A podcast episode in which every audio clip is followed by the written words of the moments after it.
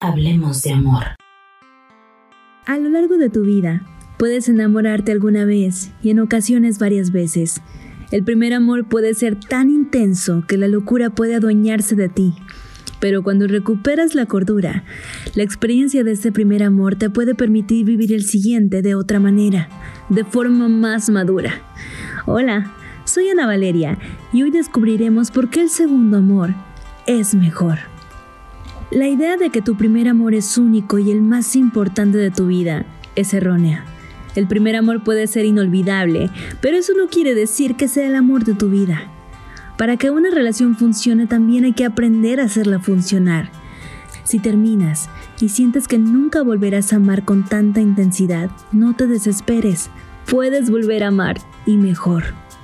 El primer amor llega casi sin darte cuenta te invade y cuando te percatas estás tan metido que salir no resulta una tarea fácil. El desamor es un proceso que puede llegar a ser muy largo para algunas personas, especialmente cuando hablamos del primer amor, pues la falta de experiencia en superar este tipo de altibajos puede llevar a algunos incluso a la depresión. Quienes ya han estado en este punto saben que se puede dejar atrás la tristeza y recuperar la motivación por vivir, pero esto requiere tiempo. Desde que somos pequeños, la cultura moldea nuestra forma de pensar. Nuestra visión del amor está influenciada. Creemos que el amor es como en las películas, algo que no está acorde con la realidad. Cuando el primer amor acaba, te toca reeducarte y te toca ser realista y dejar atrás esos pensamientos que te hacen daño. Cuando te das cuenta que tu forma de pensar ya no sirve, puedes sufrir una crisis existencial. Esto te nubla y te hace sentir que no sabes el camino que debes seguir. Puede resultar mentalmente muy agotador y puede provocarte problemas emocionales. Esto al menos hasta que vuelvas a encontrarte contigo mismo y vuelvas a salir a flote. Por suerte, las personas tenemos una gran capacidad de adaptación y podemos aprender de todas las experiencias pasadas.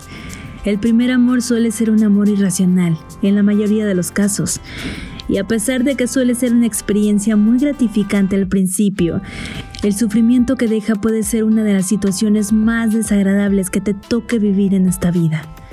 Pero como cualquier crisis, el aprendizaje de esta experiencia puede hacerte crecer como persona y te puede permitir descubrir el amor maduro. Ese amor que perdura, porque a pesar de que la llama del amor irracional puede llegar a ser muy intensa, se disuelve en su propio fuego el amor maduro es uno que se alimenta de la comprensión, del respeto por parte de los dos. La relación amorosa madura es libre y se basa en la comunicación y la negociación. Este amor no nace, se construye a través del tiempo y si se cuida, perdura, porque es el amor verdadero. Yo soy Ana Valeria, nos escuchamos a la próxima.